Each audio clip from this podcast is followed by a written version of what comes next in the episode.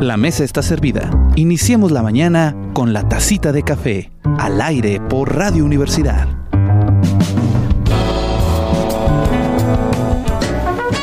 Buenas tardes, muy buenos días, muy buenas noches, muy cualquier hora del día que nos escuche porque estamos en La Tacita de Café, contigo cada mañana. Soy Jorge Sadi y es un gusto estar con todos ustedes. Vamos a tener un programa muy interesante, estamos regresando de, eh, a inicio de clases y con el regreso a clases en agosto inicia también una temporada eh, mágica para todos los que somos de la Facultad de Ciencias Políticas y Sociales porque es nuestro aniversario, el 4 de agosto, si mal no lo recuerdo, de 1976, inició de 72, ya me están corrigiendo aquí los dires, perdón, ahí voy. Este, de 1972 inició la Facultad de Ciencias Políticas y Sociales. Este, es que yo todavía no nacía, perdónenme por el, error de número, pero tengo aquí, tenemos reunidos algunos de los exdirectores, coordinadores, y ya nos contarán ellos cómo era la, cómo fue la vida, cómo se fue desarrollando históricamente eh, esta hermosa, hermosa facultad ahora facultad, que eh, ha albergado grandes y una gran cantidad de personajes y de personas y que ha desarrollado para la sociedad mucho, que ha contribuido grandemente y eso es lo que queremos enaltecer el día de hoy. Y, por, bueno, eh, en vez de decirles yo el nombre de cada uno de ellos, voy a dejar que se presenten, pero antes que nada, este, en los controles, Marco, allá en Saltillo creo que está Mayelita, no estoy recuerdo bien, eh, les agradezco mucho por tenernos en vivo y en directo.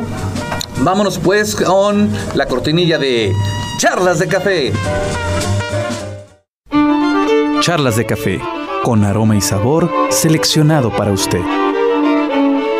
Muy bien, estamos en Charlas de Café. Si usted acaba de, prender la radio, estamos en dentro de los festejos del 50 aniversario de la, de la Facultad de Ciencias Políticas y Sociales en una plática amena con personajes que estuvieron al frente y bueno, y también este, con el director actual de la Facultad de Ciencias Políticas y Sociales, Ricardo Jurado, eh, con el, doctor Sergio eh, Ballesteros en, por, por, teléfono, con el maestro Gabriel Aguirre, Gabriel Aguirre Jaime Díaz. y Jaime Díaz. Primero que nada, pues agradecer, agradecerles su tiempo. Gracias por tener esta oportunidad de juntarse un ratito para hablar de, de la belleza que es nuestra hermosa y muy querida alma mater, eh, Facultad de Ciencias Políticas y Sociales.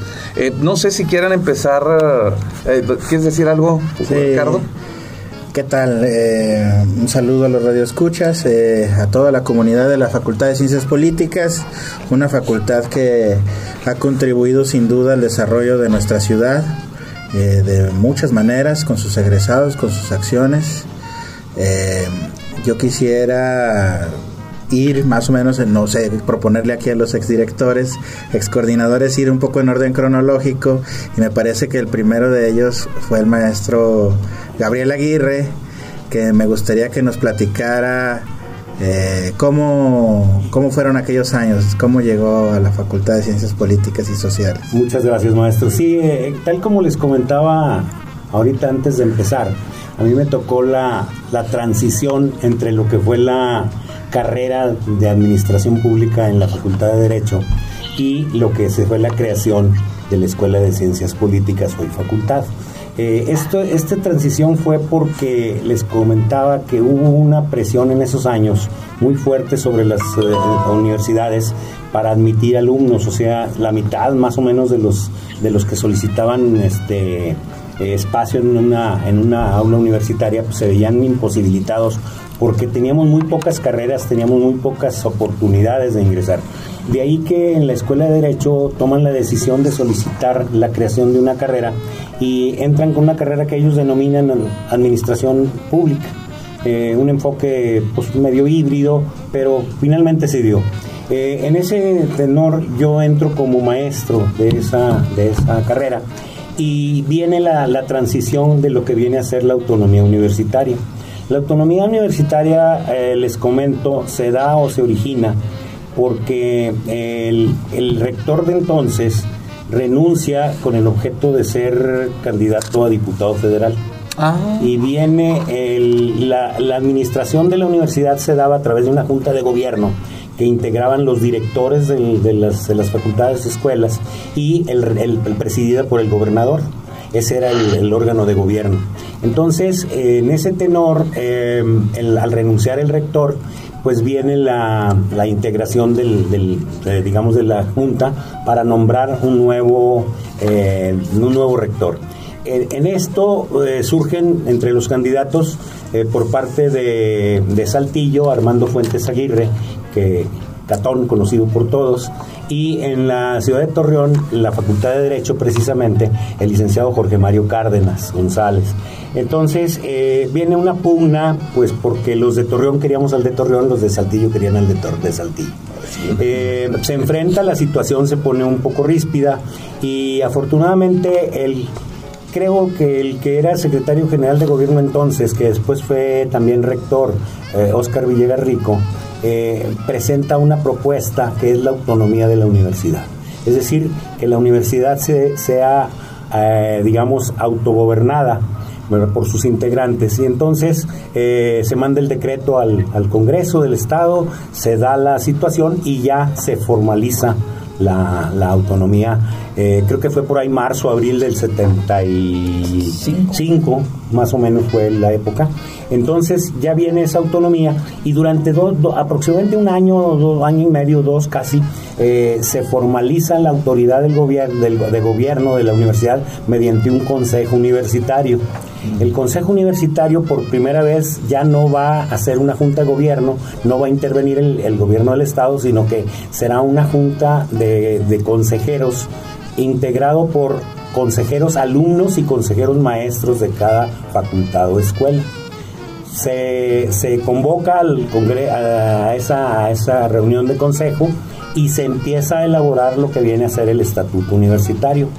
Comenta, comento yo que fue un estatuto muy avanzado para su época, porque por primera vez otorga un voto igualitario al alumno y al maestro, cosa que fue discutida ampliamente porque se trataba de ponderar los maestros eh, un voto ponderado, etcétera, pero finalmente en, un movimiento más democrático se establece la, paridad de, votos, es decir, no tiene ninguna diferencia, ¿no?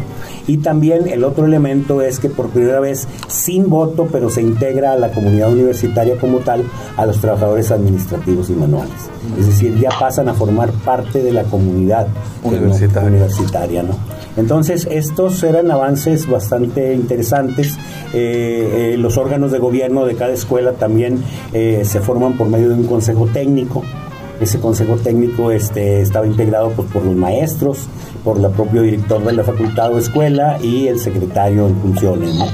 Esto pues, le va dando un cariz democrático a la universidad y de ahí parte lo que actualmente tenemos. ¿no? Yo creo que esa fue el, el parteaguas de nuestra universidad. A mí me toca precisamente cuando viene la autonomía, eh, yo era secretario de la escuela, eh, encargado del despacho de la dirección. Y mientras que no hubo elecciones, eh, ostentamos esa, ese cargo, el cargo.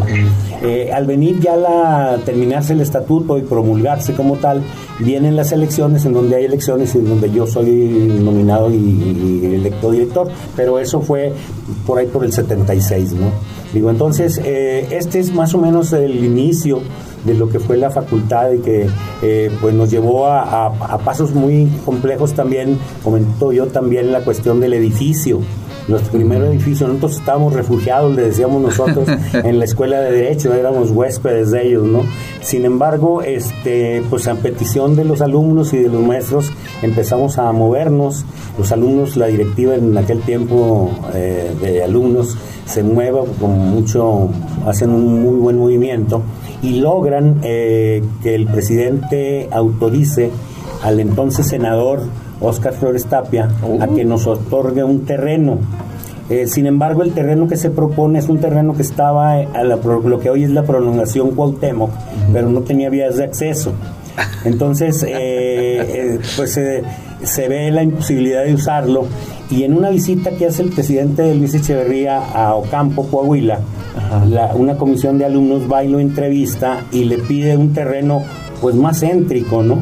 y se habíamos nosotros ubicado el que estaba al lado de la escuela de derecho eh, que esos terrenos en era un terreno muy amplio donde está donde está la coordinación está la escuela de economía la escuela de ciencias políticas todo esa, ese eh, grupo de, escuelas, era eh, originalmente un proyecto para hacer una central de autobuses. Ah.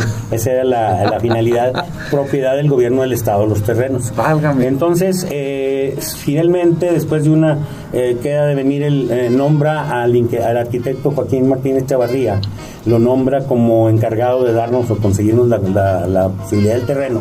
Y esto nos lleva a que él se compromete a venir los primeros días de enero, después fue para Navidad que vino el presidente a, Campo, eh, venir los primeros del día 10 de enero, venir a, Torreón a, realizar ese trabajo, pero no viene por, X razones y se empieza a presionar ya en otra forma, este, se hace un movimiento para que pues, llamar la atención y finalmente viene el arquitecto y nos eh, se presenta gobierno del estado con por medio de la Dirección de Obras Públicas y presenta un plano con todos los terrenos y marcado exactamente eh, una superficie igual que la de derecho a un lado marcada que ese era el terreno que nos estaban ofreciendo pero por recomendación a, baja voz del arquitecto Joaquín Martínez, me, cuando me pregunta el de Obras Públicas, este es el terreno que ustedes quieren, me dice, pídelo todo,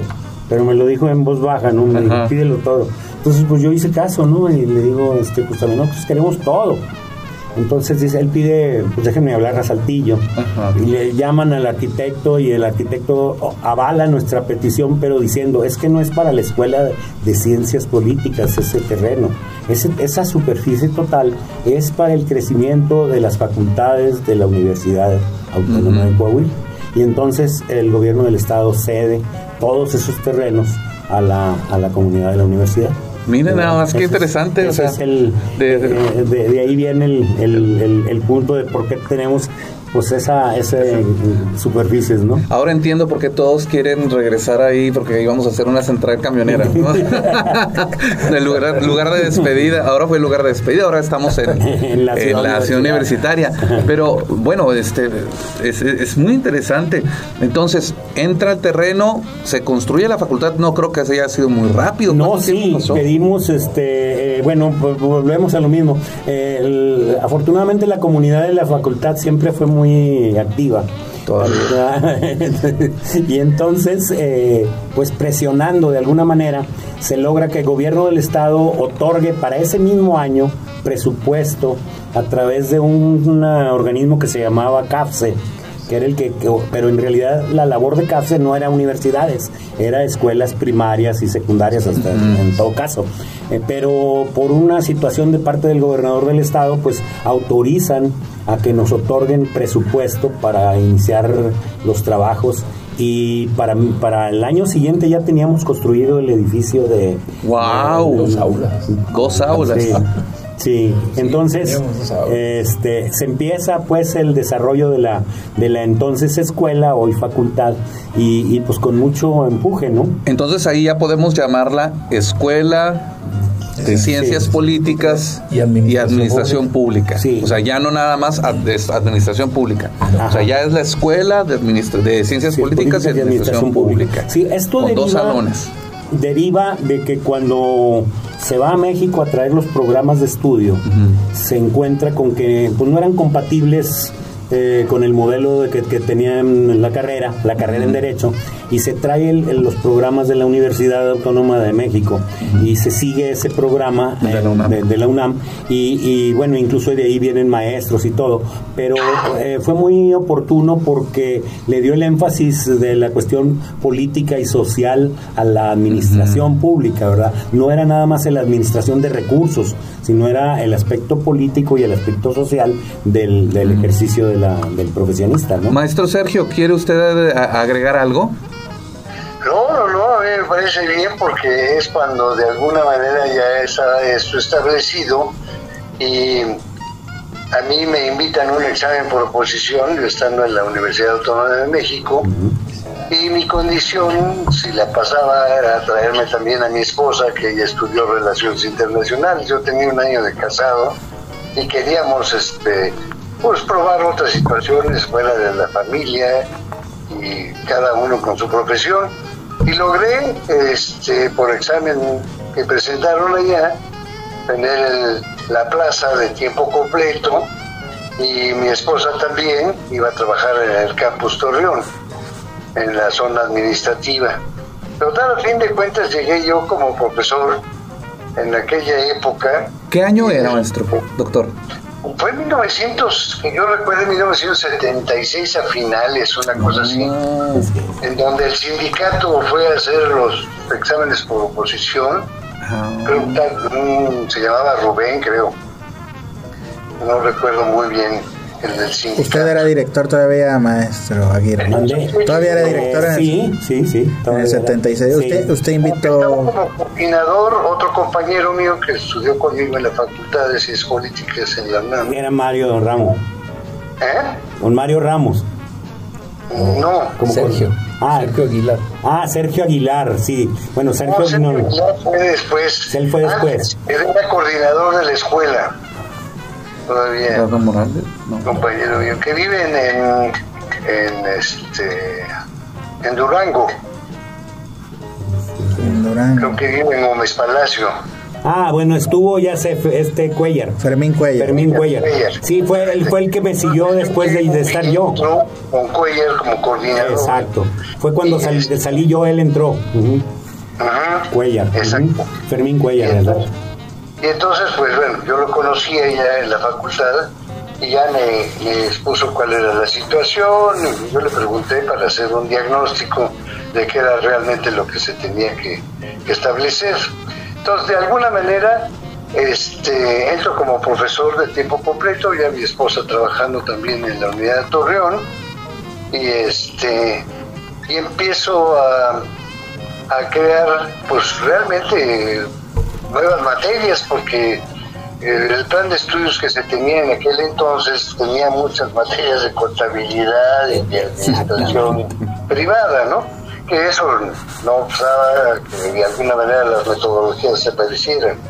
Pero entonces empecé a establecer las materias de administración estatal, administración eh, municipal, que fue mi fuerte. Yo hice mi, mi tesis en Torreón, Coahuila, la tesis de licenciatura, que fue la que me permitió de alguna manera este, empezar a concursar ya siendo yo coordinador de la escuela eh, y eh, cambiar todos los planes de estudios y principalmente este, pues crear consejo administrativo en aquel entonces. Y entonces empezar a contratar profesores, tanto de sociología como de ciencias políticas y administración pública de diferentes universidades. Entonces se hizo una convocatoria y llegó personal del INERO, llegó personal de la UNAM, y entonces empezamos a darle fortaleza a la carrera de la sociología y la de ciencias políticas y administración pública. Porque en aquel entonces pues nada más había dos profesores que daban sociología y utilizaban un solo libro famoso, Kelly Cobalzón, y entonces pues era de alguna manera toda una corriente marxista sin que ellos supieran que había diferentes corrientes dentro del marxismo. Pero es así que, bueno, estos empezamos a, a trabajar principalmente en la administración de la coordinación de la escuela. Y me encontré con una biblioteca casi alrededor de 4.000 volúmenes y llegamos a tener cerca de 19.000 volúmenes eh, haciendo la primera, la primera feria del libro en donde convocamos de alguna manera a todas las editoriales y este, lo único que solicitábamos era que nos dejaran tres libros de cada uno de los que nosotros hacíamos petición allí en la feria, que después ya la Universidad Autónoma de Coahuila con este, este rector en aquel entonces también ya hizo una feria de- ya institucional en toda la universidad, pero nosotros tuvimos mucho éxito, ¿eh? Porque llevaron libros de economía, libros de derecho, libros de sociología, de ciencias políticas, administración pública, y a fin de cuentas se vendieron a buen precio y además nos donaron para la biblioteca, la biblioteca y así fue creciendo. Igual que con el INEGI, me mandaron de todas, todos los mapas de la República, y principalmente del Estado, con sus 38 municipios, y en fin, este, hubo un trabajo realmente eh, cambiar los planes de estudios en aquel entonces en la en la Universidad de la Coordinación de Administración Pública de la Universidad Autónoma de, México, eh, un amigo mío que estudió también eh, contemporáneo, y le dije, oye, necesito este, que me mandes planes de estudio, yo tengo que adecuar este, al Estado y al municipio esos planes de estudio y empezamos a fortalecer realmente los programas de administración estatal y administración municipal. O sea que... la administración federal y que nada más se mencionaba realmente parte del Estado y de los municipios. Ahorita que lo menciona... Perdón, perdón, doctor. Ahorita que lo menciona, eh, hablábamos de que empezó la escuela con la carrera de administración, de administración pública. ¿Cuándo entró la de sociología? Ah, bueno. Yo ya entré cuando estaba en la primera generación de sociología. ¿Cuándo y por qué?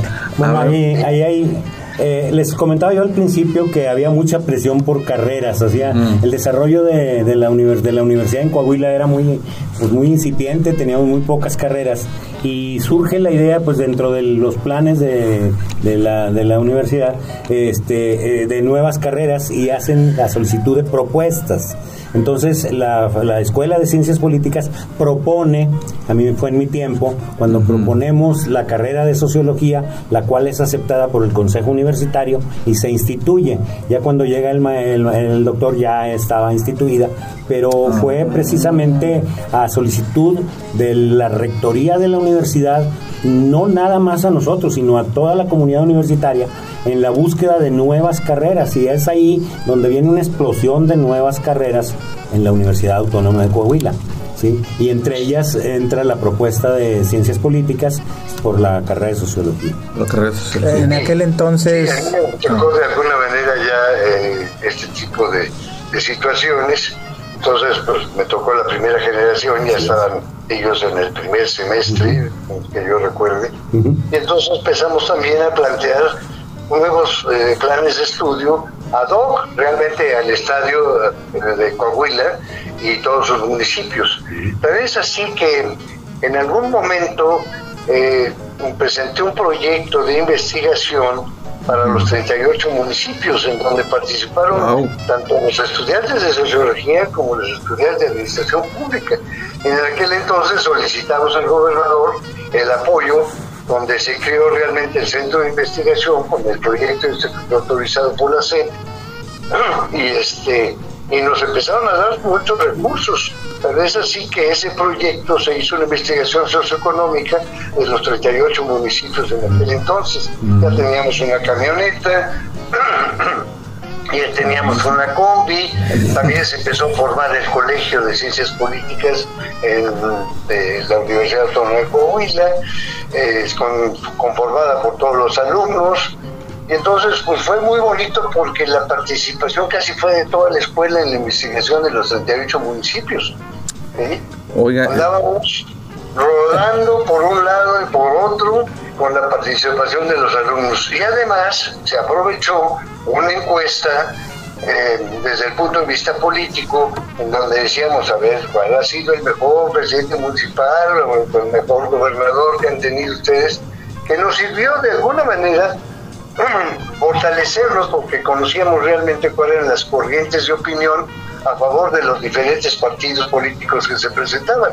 Entonces ya estábamos empezando a involucrarnos en la parte de, la, de las políticas públicas que no se mencionaban, pero eran políticas internas de la propia facultad, de la propia escuela en aquel entonces, y todo esto fue eh, avanzando y yo dejé de alguna manera la, la, la facultad ahora, para preparar para facultad, porque ya sabe el centro de investigación, ya me había nombrado a mí, terminando mi periodo de director, de primer director, este, y me nombran profesor investigador.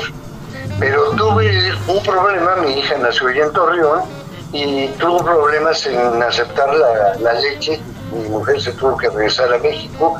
Y entonces este, Villegas Rico en aquel entonces, yo le pedí pues, de alguna manera que yo ya no iba a seguir porque tenía estos problemas, pero nunca me quiso este, liquidar, ¿no?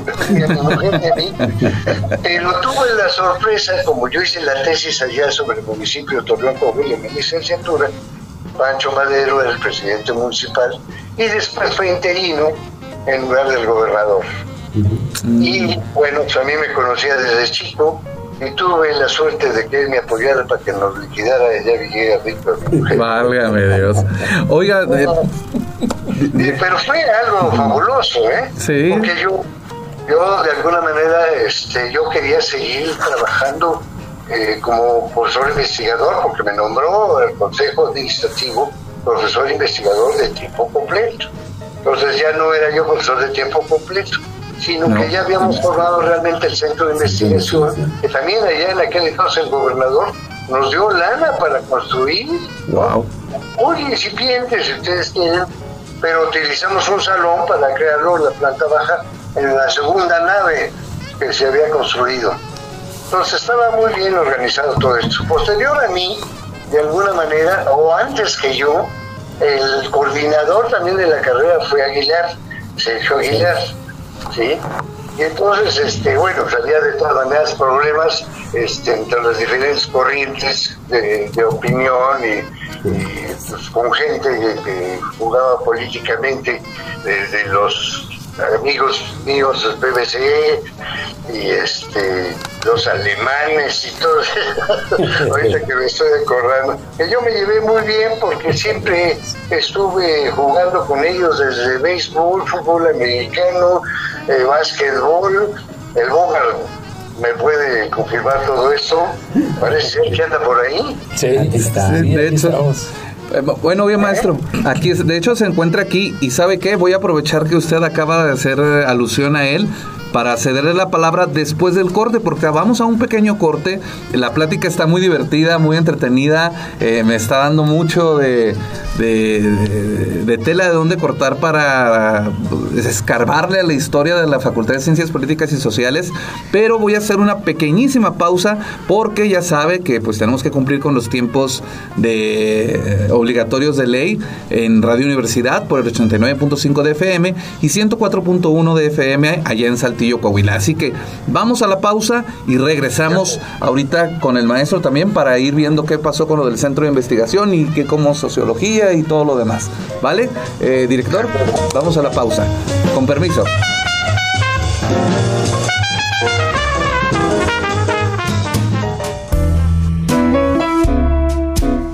Bebe tu tacita de café, pero al pasito, no te vayas a quemar. Regresamos.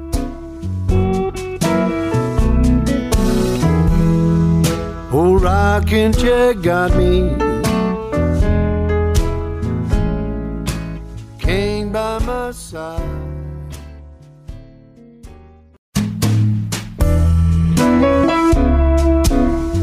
Un sorbo más.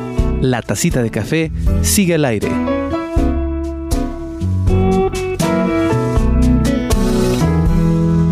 Old rocking chair got me.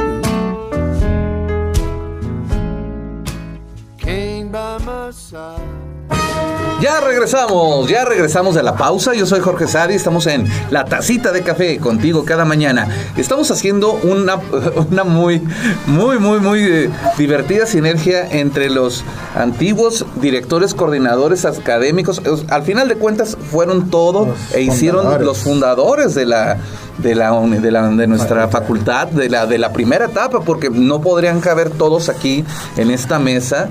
Este, algunos no pudieron venir por cuestiones este, personales o, o cuestiones eh, fuera de su control, pero tenemos en este caso este, al director de la Facultad de Ciencias Políticas actualmente, a Ricardo Jurado, al maestro Sergio Ballesteros en el, del, que está ahorita en el Distrito Federal vía telefónica desde la UNAM, estamos con el maestro Gabriel Aguirre, y también con el, el maestro Jaime Díaz, al cual hicieron alusión ahorita y precisamente le vamos a dar palabra para que nos platique un poco cómo sintió la Facultad de Ciencias Políticas Sociales en aquella época en que se hicieron los, los nuevos planes de estudio, se metió la carrera de sociología, ya se tenía un, eh, un sistema ahora sí llamado estatuto universitario con un consejo universitario.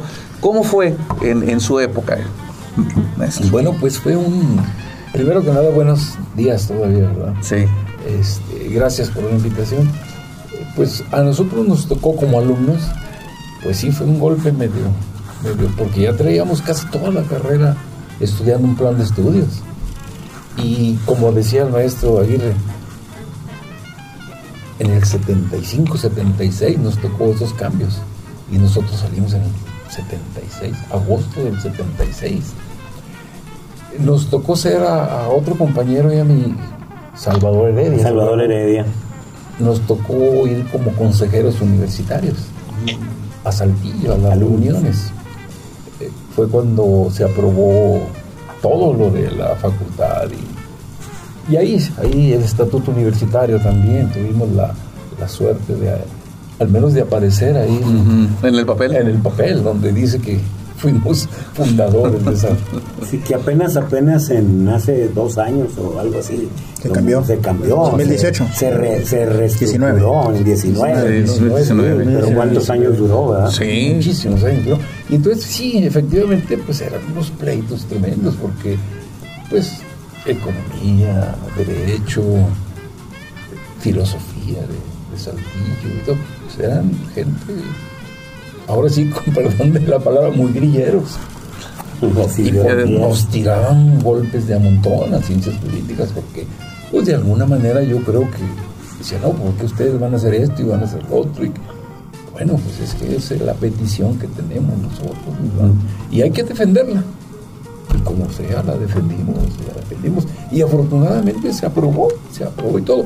Desgraciadamente para nosotros, pues ya agosto del 76, pues nos dijeron adiós como alumnos, pues nos tuvimos que ir, ¿verdad? Emigramos, la gran mayoría emigramos porque éramos dos, dos grupos nada más, los que iniciamos, dos grupos. Y al, los famosos dos salones. Sí, los famosos dos salones. Los que nos entregaron el CAPSE. Y, y cuando esos dos grupos, pues la gran mayoría nos salimos de aquí porque desgraciadamente se ha dado el fenómeno de que no encontrábamos trabajo. O sea, nadie quería un administrador público. ¿Eso qué es? ¿Con qué se come? Había un desconocimiento total, sobre la carrera. Y entonces empezamos a emigrar. Eh, la gran mayoría nos fuimos al Distrito Federal. Nos fuimos al Distrito Federal con amigos y compañeros del Liceo Ballesteros que nos jalaron, nos ofrecieron trabajo. Y así empezamos. Y ahí ya, a esas afueras, fue cuando se formó el Colegio de Licenciados en Ciencia Política y Administración Pública. Eh, hay un, hay, no sé si ustedes tengan aquí en la facultad, hay tres libros que es Diccionario de Administración Pública. Debe estar en, lo que quedó de la biblioteca, que ahora es sala de lectura. eso, eso lo coordinó y nos lo, lo, pasó el Colegio de Licenciados en Ciencia Política y Administración Pública. Son tres tomos grandísimos, están buenos, están buenos. Tal vez hay que actualizar, Pero, sí, claro. Y, y, sí, a mí me tocó convivir mucho con el, maestro Ballesteros porque pues jugábamos juntos. Jugábamos, él, jugamos juntos un ratito fútbol americano. ah, fútbol americano, ¿qué era usted? ¿Tacle? No, linebacker. Linebacker, sí, es que, tiene, es que tiene de... Había un equipo de la universidad.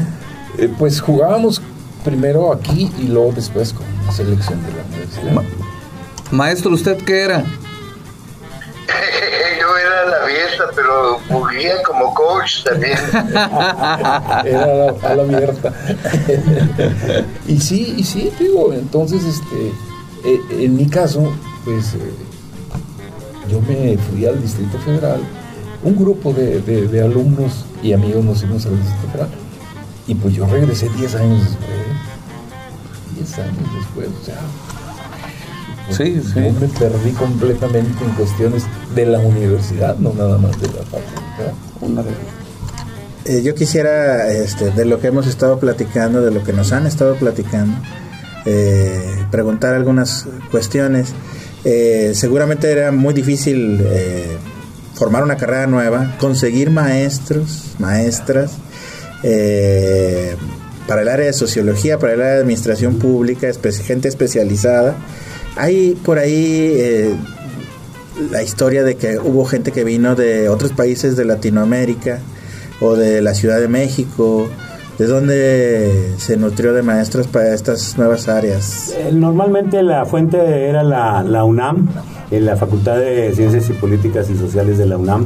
Teníamos muy buena relación con su director, eh, este, con maestros, varios maestros de ellos fungían como asesores nuestros en cuestión de planes de estudio, en fin, digo, nos apoyaron mucho y nos propusieron gente para que viniera a, desarrollar tareas de maestro.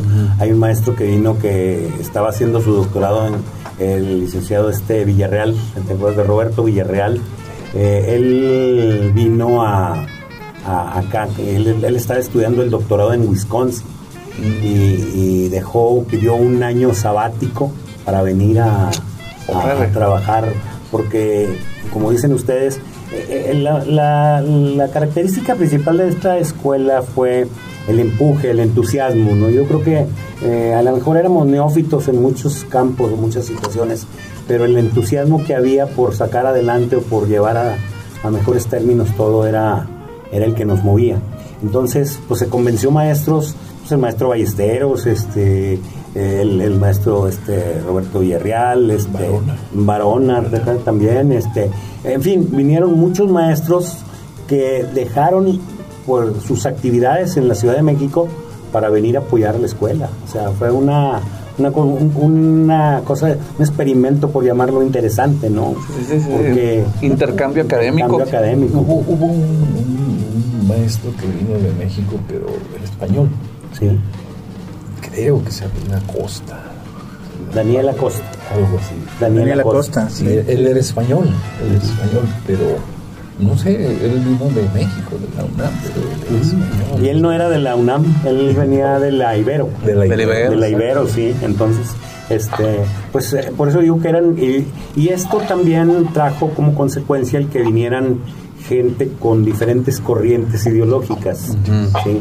Y, sí formó parte de la de lo interesante que, se, que, había en el ambiente en la académico, pero también en el aspecto social y político se generaban algunas fricciones. Por otro lado, eh, yo quiero recordarles que nosotros estábamos o veníamos de un periodo muy cercano al 68, al 70. O sea, habíamos vivido los como estudiantes, en ese tiempo era estudiante, este, eh, pues, situaciones muy difíciles, ¿no? Y, todavía había situaciones muy complejas o muy complicadas con las autoridades. Entonces no estaban todavía, digamos, armonizadas las, relaciones, ¿no?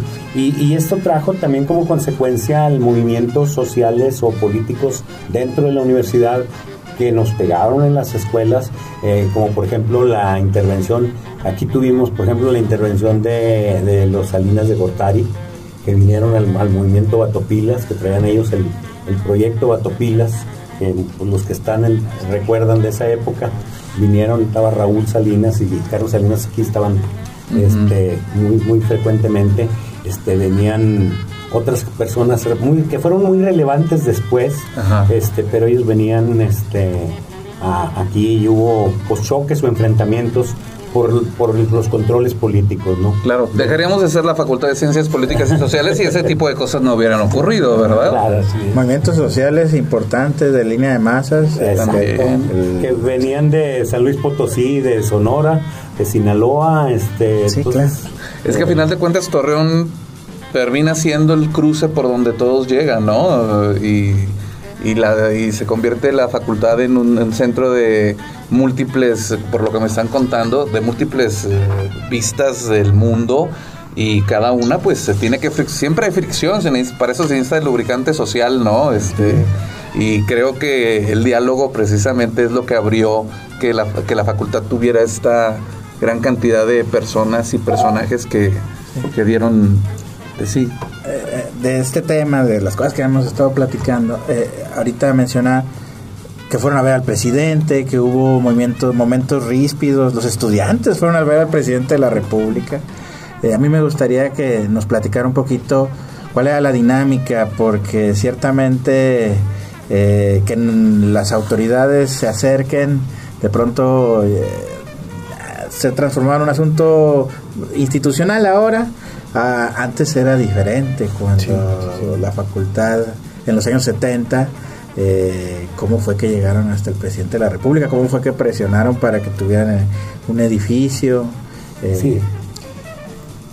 Pues prácticamente ahí lo que nosotros, los salones, que tienen los dos salones, lo que hicimos fue invadir el terreno.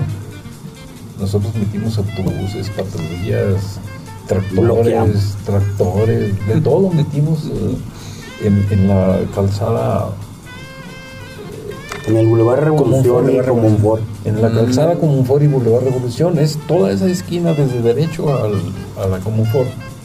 Ahí lo invadimos. Ahí hicimos nuestros campamentos. Ahí, ahí estábamos. Ahí estábamos y nada más que no recuerdo yo la fecha exacta que se paró enfrente del Boulevard Revolución el camión presidencial y a la puerta estaba el presidente cuando nos fue a ver ahí.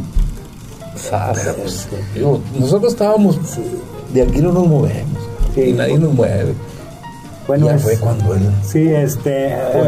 ya había, ya, el presidente ya había, ya había recibido eh, pues el, la, la, clásica esquinazo de parte de los, alumnos de, de, interceptarlo incorporándose a las, a, las visitas que hacía. Entonces, pues había mucha perseverancia por, por, porque nos atendía y finalmente ya los identificaba, ¿no? Ya sabía quiénes eran, ya sabía. Y entonces hubo una, pues un contacto, ¿no? Y, y, sí, efectivamente no era fácil acercarse a un gobernante en esa forma. No. Pero, pero había mucha, mucha interés y mucha energía por parte de los muchachos.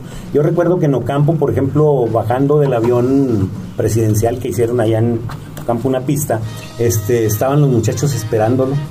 Y, y, este, y bajó y recuerdo muy bien porque le dijo, oiga, que ¿cómo van con su terreno? Dijo, no nos lo han conseguido, le dijo una compañera que se llamaba Leticia Teller. Pero al presidente le contestó en esa forma hace 50 años, ¿verdad? Era a Luis Echeverría. Luis Echeverría. No era fácil decirle al presidente, no nos han cumplido. Y entonces eh, se engalló el señor y dijo, a ver, que venga fulano, sultano. Martínez y, Silva. Y, Martínez, eh, Joaquín Martínez Echeverría le dio instrucciones, él es el director de INDECO, el Instituto Nacional de Desarrollo de la Vivienda y la no sé qué le dio instrucciones de que nos, eh, a la brevedad del terreno. Y ahí es donde les decía yo que dijo él, en 10 días de, enero yo estoy allá.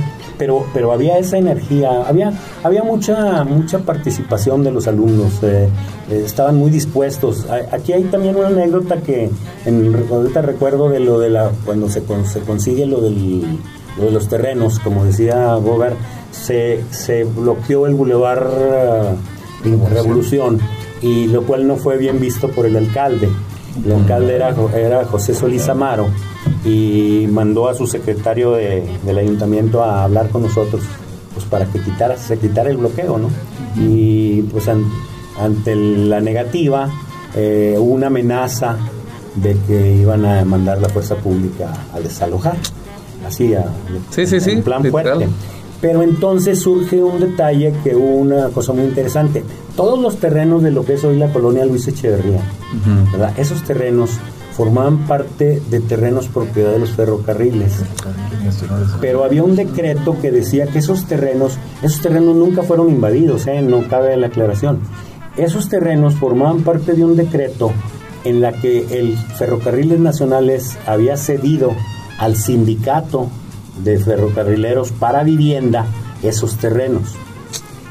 Pero había una diferencia entre la, en la, entre la, Secretaría General de, del sindicato a nivel nacional con el comité regional o comité local y eh, les bloqueaban el que hicieran, ejercitaran el, el famoso decreto, ¿no? Entonces, cuando viene la amenaza de parte de la autoridad municipal de que van a desalojar a la, por, la fuerza pública el, bloqueo, este, se acerca el secretario del sindicato, ¿verdad? Y ofrece su apoyo a la comunidad universitaria, a los alumnos de la escuela, para, para, para evitar el, el, digamos, las, el desalojo. sí, el desalojo. Y entonces, este, a cambio de recibir apoyo por parte de la comunidad universitaria, o parte de la comunidad de, la facultad para obtener, em, eh, lograr el, generar la cuestión de, los terrenos, visto que había, ellos sabían que el que, el que iba a ser el, interlocutor era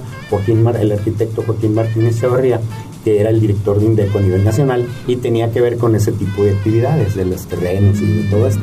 Entonces era un intercambio, dice, pues, yo te apoyo para que no te desaloquen, pero apóyame con, con quien va a ser tu interlocutor para que nos reciba y atienda nuestra solicitud. demanda.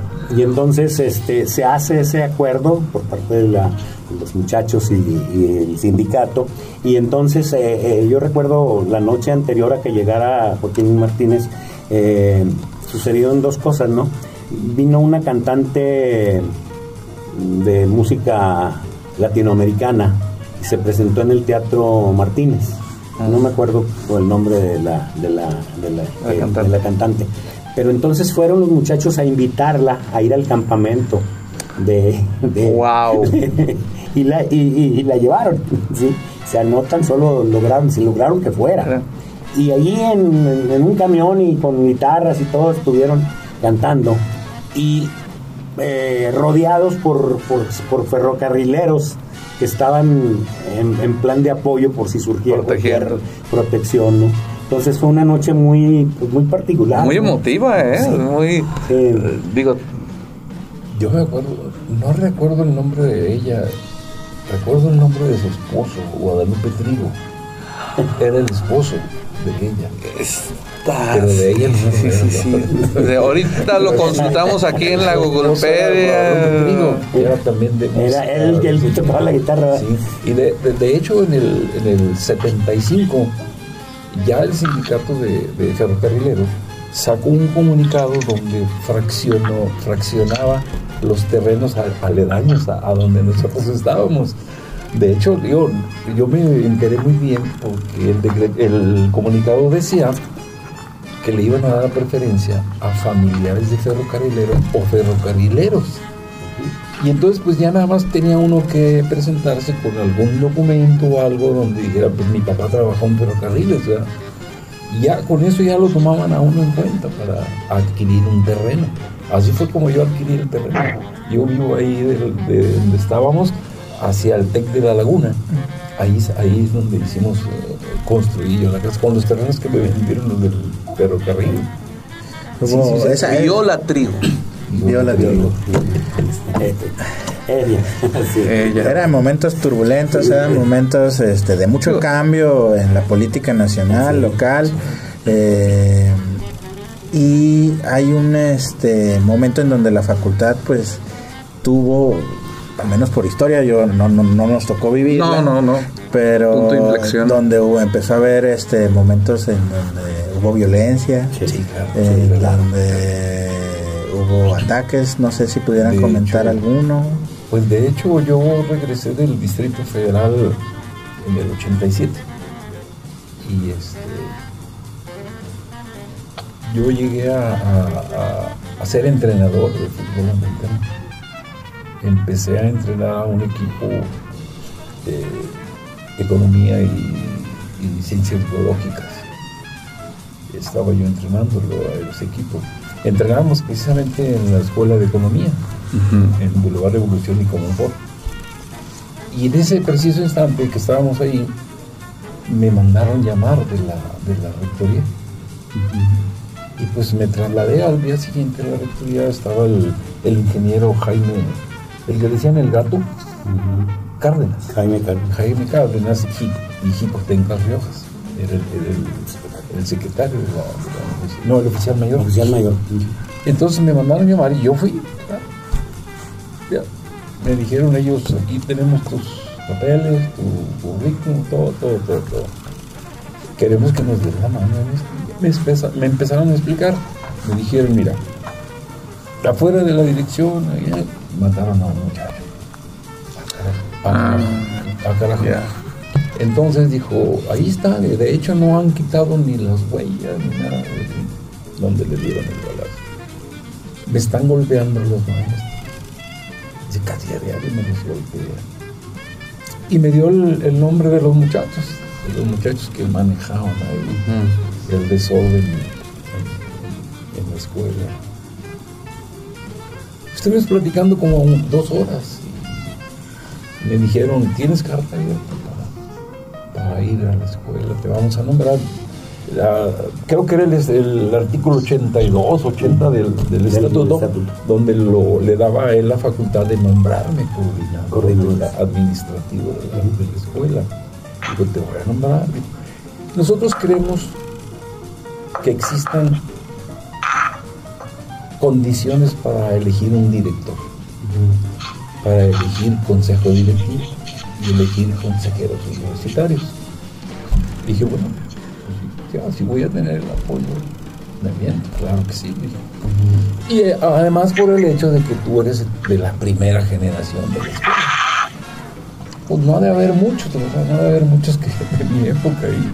Y, y efectivamente no había mucha gente de, nuestra generación. Había maestros diversos, de diversas carreras, nada de la escuela, Teníamos ingenieros, de todos lados. Estaban dando clases que ¿por qué? Bueno, en fin. Entonces ya eh, llegué, me da a la escuela, pues se hace un, un ahí con los muchachos, algunos componen, algunos no. Y empezamos a trabajar, empezamos a trabajar. Estaba eh, el licenciado Padilla como coordinador de la, de la, de la universidad, Joaquín, Joaquín y este y empezamos, empezamos, empezamos a trabajar, a trabajar. Yo me puse en contacto con el colegio de licenciados, con Raúl Castelazo, ¿se acuerdan? Raúl Castelazo. El de la UNAM era el presidente del colegio. Y él nos ofreció todo el apoyo, nos empezó a mandar folletos y todo el plan de estudios de la UNAM, de la Facultad de Ciencias Políticas. ¿Y ese año era qué? ¿En 1987? 87. Y sí, sí, efectivamente, pues sí, sí, este, batallé un poquito con los muchachos que controlaban la escuela porque les quité salones. Ellos tenían salones de clases, pues completamente oscuros, ahí se metían a hacer sus cosas. Y pues cuando yo llegué dije, se salen. Y sí, sí, empecé a tener problemillas, pero afortunadamente me fue bien, ¿verdad? me tuve que portar un poquito duro, porque inclusive. Sí, sí, sí. Y este, pero sí, sí me fue muy bien. Y de tal manera que en el noviembre del 88 eh, le digo yo al rector, digo, ¿sabe qué? Las condiciones ya están dadas. Ya podemos hacer una elección de director, ya se puede enseñar, ya está. Tranquila la escuela el señor rector me, me ofreció, me dijo, ¿qué le parece si lo elegimos a usted? Yo lo apoyo, lo sacamos adelante. Le dije, no, gracias. No, no, no, gracias. No, no, de verdad, no. dije, no, gracias, yo ya tuve, con un año y meses tuve... Más que suficiente. Más que suficiente. Además, le dije, usted me había prometido que si le ayudaba aquí, me iba a dar la coordinador de fútbol americano de la universidad. es que yo quiero lo que me prometió. Pues totalmente, no sé, el, el, rector empezó, empezó, empezó y, me convenció que le ayudara en otro lado. Y de ahí me mandó al famoso hospital universitario de. Porque había problemas administrativos. Pero eso ya es otra, historia. ya, ya fue cuando dejé yo la, la escuela. En, el 87. finales de noviembre del, 88. Sí, inclusive me dijo el director, oye, tardaste un año, muy rápido. Nosotros calculamos de dos a tres años. Dije, no, no, pues a lo que iba. Pues a lo que iba. Y así fue. Óigame eso, Sergio, este, reclámele, se llevó el puesto del fútbol americano y usted no lo, no lo, no lo jaló para acá. no, hombre. No, hombre, todas esas vicisitudes que uno vivió, como la parte académica, la parte social, la parte económica, y conseguir presupuestos y esto, no, fue todo un trabajo conjunto porque en aquel entonces pues yo tenía realmente el apoyo de todos los estudiantes, tanto de sociología como de administración pública. Y pues yo convivía con ellos en básquetbol, fútbol americano, béisbol y además pues administrando de alguna manera bien la, escuela. Eh, de alguna manera la propusimos ya saliendo yo para facultad y ya tenía las condiciones para ello. Entonces, bueno, pues este, cada quien puso su granito de arena para ir creciendo, ¿no? Creciendo en varios aspectos principalmente y reconociendo realmente que la actividad fundamental era en el Estado y en los municipios. Porque sí estaba abandonado ese conocimiento este, de cómo estaba realmente ese estadio dentro de la parte académica, de la parte de investigación. Y entonces, bueno, pues los alumnos empezaron a colaborar, pero en grande, de veras. A mí me, sorprendió en aquella época que tuviera todo el apoyo realmente de las de los estudiantes. Y eso se manifestó cuando formé como coordinador el Consejo Administrativo y lancé la convocatoria para director. Yo todavía no me estaba titulado, entonces por eso terminé la tesis de licenciatura allá en el municipio de Torreón, Coahuila. Y ya pude optar, ya habiendo presentado mi examen y pasado, para director entonces, en aquel entonces, bueno, salí yo de, rectoría pidiendo la solicitud, que si no tenía inconveniente me iba a postular para director, pero saliendo del Paraninfo, salen los ojos y oídos del rey y me dicen, acaba el rector de mandar una persona para que haga competencia que Ballesteros. y entonces los alumnos dije, usted no se preocupe, usted no se preocupe, al cabo el voto es secreto. Eh. Mientras déjanos que nos festejen y que nos pasen nuestra rana. Así fue en aquel entonces. y entonces pues yo me llevé 72% de votación a mi favor. Y en el periódico La Opinión y el siglo, gran golpe a rectoría, el licenciado Estero gana las elecciones. No, no, no, fue algo. Y luego salimos con las urnas para llevarlas a, la coordinación Torreón. Y no, hombre, íbamos apoyados por todos, ¿no? Para entregar las urnas y, y hacer el nuevo conteo y verificar que de alguna manera los votos estaban bien, ¿no? No, pero fue de todas maneras una odisea increíble, apoyado por toda la escuela, ¿eh? la mayoría. Claro. Oiga, sí, perdón. Después, este, los contrarios, pues, fueron mis amigos, fueron más amigos, porque eran muy activistas, ¿eh?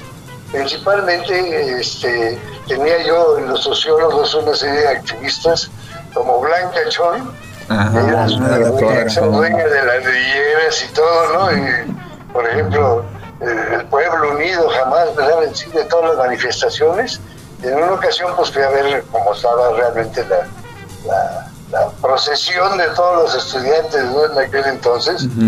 Y estaba yo caminando por una de las calles donde había joyerías y en ese momento se salió Blanca probándose anillos y todo, y que, se da cuenta que lo estoy viendo, y ya había comprado muchas cosas. Le digo, no, pues esta no tiene nada de izquierdosa. Es más capitalista que...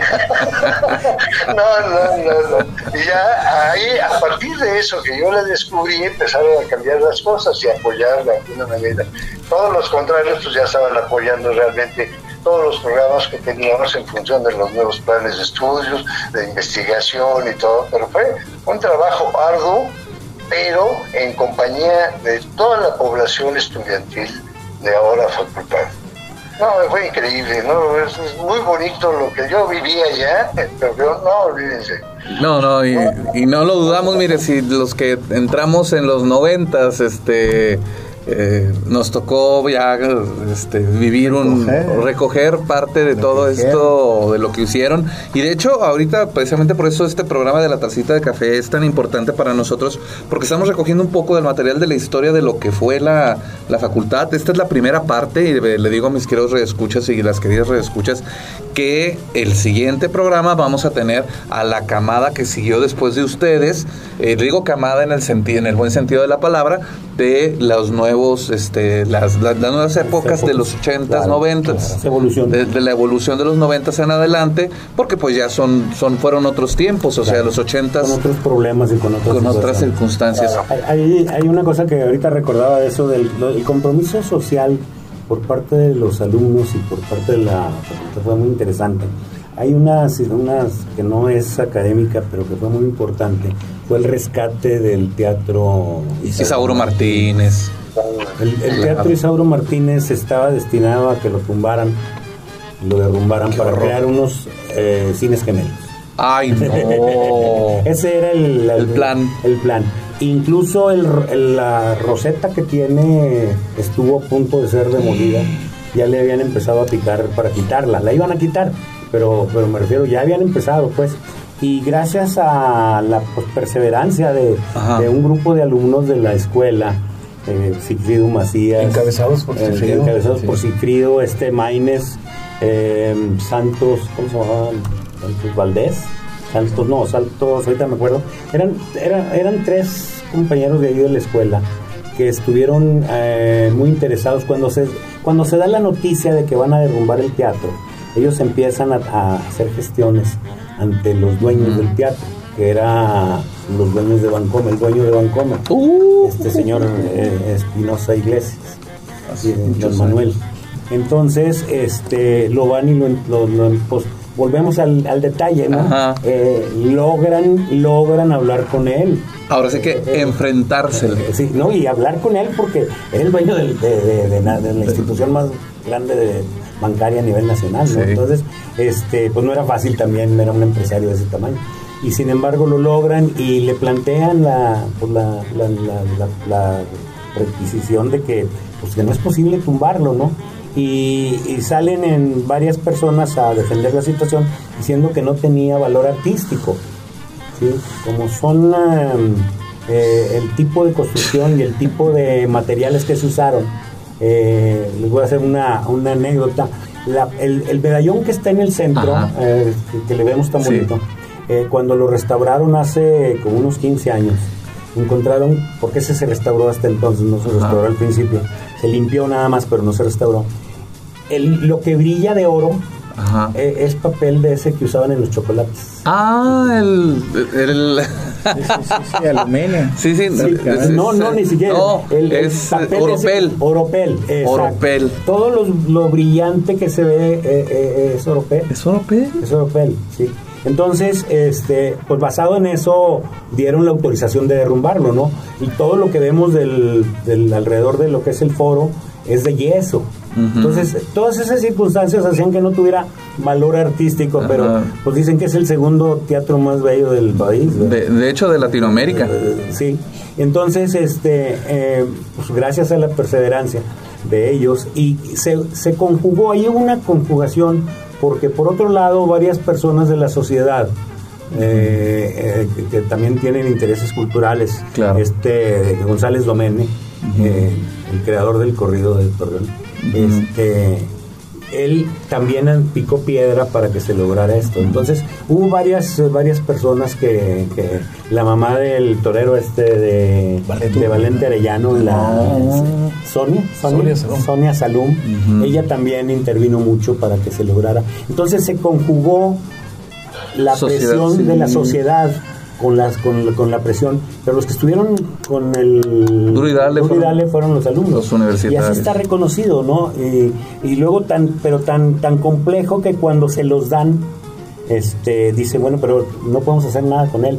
Y ese teatro está, al menos hasta donde yo sé, legalmente es propiedad de la ciudad de Torreón, no es propiedad del municipio como tal. Dentro de los bienes ahí es una cuestión legal, pero los bienes del municipio, el, teatro no puede ser vendido ni, nada. porque es propiedad de la ciudad. ¿no? Oh. no sé los, abogados cómo lo puedan manejar, pero le encontrarían alguna forma de venderlo, ¿no? Pero no, no, no, no, no, no, no, le muevan, no le muevan porque ahí toca la camerata. no, es que lo quiso hacer, lo quiso hacer Moreira. Ah. Se, quiso, ah, se quiso apropiar de ese teatro. Ok.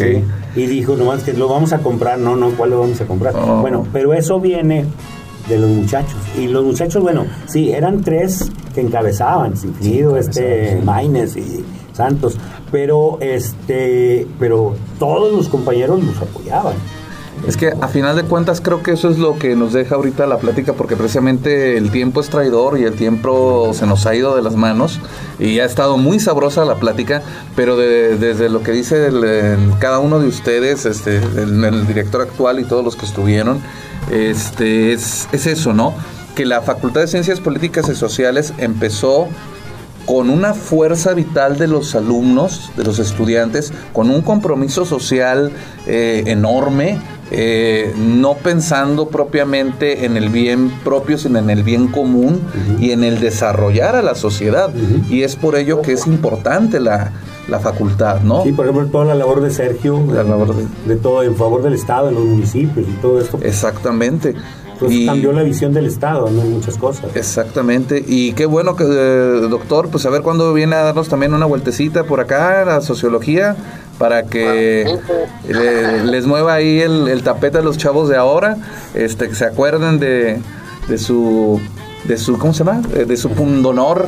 Ahí llevo también una, una hubo muchas personas que, que, abonaron o apoyaron mucho. Una maestra, la maestra Magdalena Briones, ella fue era muy entusiasta también este, y, y, digo, yo no me llevaba bien políticamente o ideológicamente con ella, pero sin embargo reconozco que era muy entusiasta. Pues es que somos un crisol de tendencias políticas, sociales, religiosas, de todo tipo ahí en la, o sea, en la facultad bien dicen, ¿no? Este, puedes encontrarte de cualquier tipo de persona. Y con eso quiero que nos quedemos, directores, si, si si quieres agregar algo más, pues... La pluralidad, ante todo, sí, está en el bien, en el bien fincamos el saber. Exactamente. Y por lo tanto, por mi raza hablará el espíritu. Bien. Ah, qué bonito, muy bien, muy bien. Muy bien conjuntado. Muy bien, conjuntado, maestro, perfecto. No, no, no, doctor. Este, se, le digo porque estoy por ahí en la maestría en la UNAM en, en FESEPIS, por eso le digo, eso lo, lo sentí todavía más bonito. Pero bueno, director actual. bueno, pues agradecerles a los tres exdirectores eh, que nos hayan acompañado. Eh, invitarlos, pues va a haber varias actividades por los eh, por el festejo del 50 aniversario. Ya les estaremos este, haciendo llegar, comunicando las fechas, las actividades para que nos acompañen. maestro Sergio, a lo mejor mandamos por usted. Una, una, conferencia, sí, sí, sí. Por lo menos estar ahí dos días, una noche. Ándale. Para que te acuerden. Sí, no, y vea los cambios porque ya estamos en, en la ciudad universitaria y la facultad pues ya está ahí solita, pero ahí andamos. No, con mucho gusto los apoyo.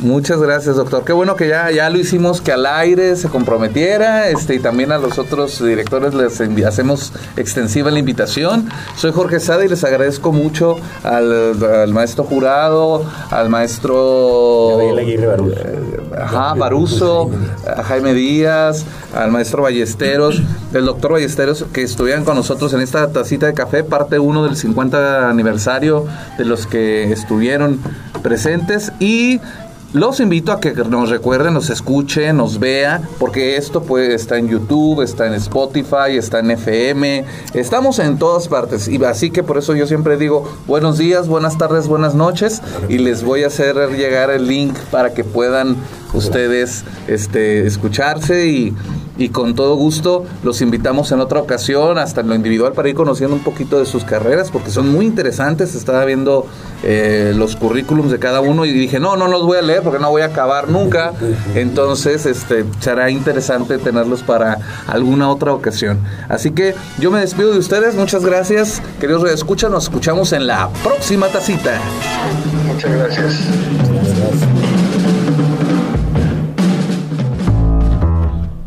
Terminada la taza, cada quien al trabajo o a su casa. Nos escuchamos en la siguiente conversación en la tacita de café